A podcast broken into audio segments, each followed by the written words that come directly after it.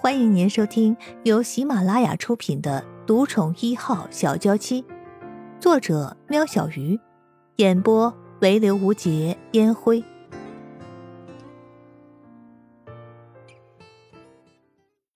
第三十二集，老婆，岳母几点的飞机？我这个做女婿的去接她，表达一下孝心吧。看得出来，陆安觉心情大好，一整天都笑眯眯的。公司看到他今天状态的人都感叹着爱情的伟大。啊，第一，我不是你老婆，所以什么岳母女婿的，你省省吧。第二，人早就到了，哼，靠你呢。声音人那通比闹铃还早响的电话，就是盛雪打来的。盛雪因为要调时差，叫声音人明天下午回大宅就可以了。听起来好像是在抱怨啊。陆安觉走到声音人的办公桌前，走，领证去。陆安觉一手拿了声音人的包，一手拉着声音人的手。你领什么证啊？你当领钱那么容易呢？有病！什么表示都没有，就想让我稀里糊涂嫁了？哼，门都没有！生意人出力的和陆安觉拔河着。抱歉，门没关，我们进来的似乎不是时候。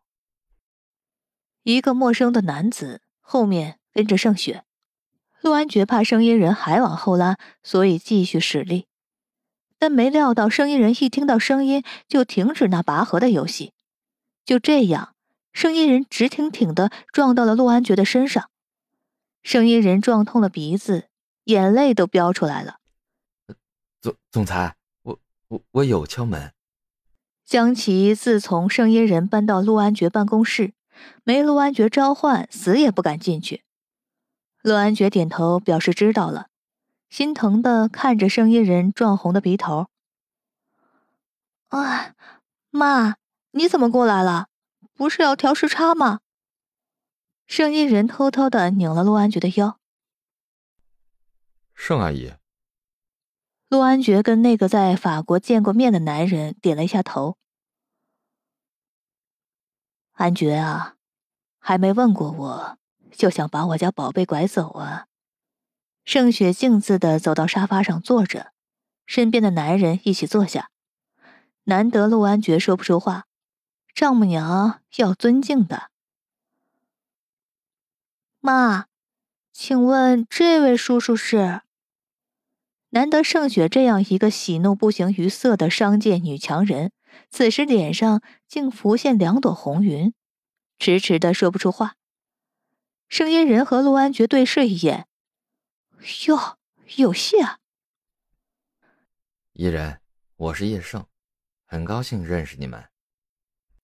叶盛站起来和两人握手，眼前的男人比陆安觉稍微的矮一些，应该也有一米八出头。身材匀称，眼角和嘴角有微微的细纹，应该是很爱笑。戴着一副无框的眼镜，过肩的头发随意的用个发带扎在脑后，看样子四十岁左右。我的妈呀，姐弟恋吗？虽然妈看起来比叶盛小。妈，哎，这就是你要介绍给我认识的人啊？八九不离十，没礼貌，叫叶叔叔。我们，唉，年纪一大把了，还要跟女儿交代这些。依然，你妈和我已经在国外注册了。叶盛坐回盛雪旁边，盛雪对他投来感激的一眼。妈，你不是……呃，你们怎么认识的呀？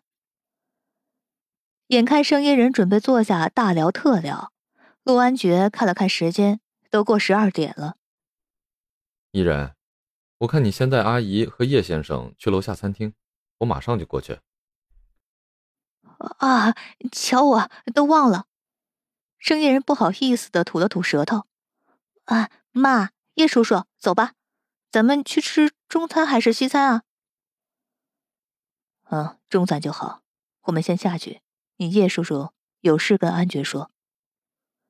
圣衣人疑惑的回头看着陆安觉，陆安觉耸耸肩，表示他也不知道。等到电梯关上门，荧幕上显示楼层下降。呃，叶叔叔，请坐。不嫌弃的话，喊我一声叶哥。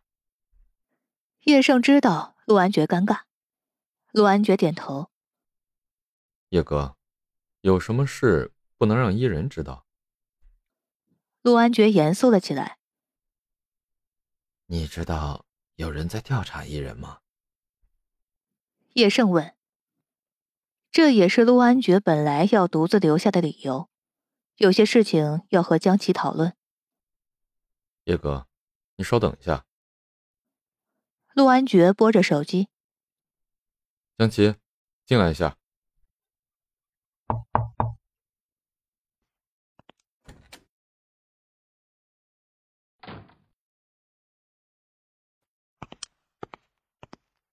总裁，您找我？嗯，这位是叶先生，你说明一下现在的状况。是总裁，自从那天高原离开公司后，我们的人这几天一直跟着他，发现苏梦和他有频繁的接触，依他们的通话内容，我们查到他们和 B 市的黑道分子有联络。那另一派人马呢？是谁的？陆安觉记得报告里还有另一批人。报告总裁，线索查到盛世就断了。这部分我来说明吧。另一批人是伊人的舅舅，盛宇的人马，也难怪你的人查不到。他使用盛世的加密网络联系国际佣兵组织，要不是盛雪发现境外账户里有一笔急用的资金被挪用，我们也不会知道。这才是叶盛跟盛雪回国的主要目的。伊人的舅舅，为什么？陆安觉不解释。盛老爷打算伊人大学毕业后就要把盛世国内部交给伊人。他舅舅觊觎这块肉，这是盛雪和盛老爷讨论出来的结果。陆安觉终于了解这些为何不能让盛一人知道了。一个是他相交了四年的朋友，一个是看着他从小长大的舅舅。这要让他知道的话，他会有多伤心呀！所以，现在他们在找时机下手。明天。陆安觉刹那有了这个联想。没错，而明天伊人的生日会就是最好的机会。叶盛说出了陆安觉的想法。的确，虽然想混进去不容易，但邀请函也不是不好弄到的。陆安觉皱起了眉头。我有一些兄弟们已经在圣宅布置，所以明天场内的安全不会有问题。叶盛说着他的安排，一直没有说话的江琪忍不住了：“叶先生，兄弟，你是混黑道的？真是看不出来，这个斯文的人居然是黑道大哥。”江先生，你误会了，年轻的时候一起受训的朋友。叶盛说的很隐晦，要不是那个组织，他也不会认识盛雪。我明天负责伊人在圣宅外的安全。自从和圣衣人公开身份，陆安觉就安排一群人跟着圣衣人，保护他的安全。只是圣衣人自己不知道。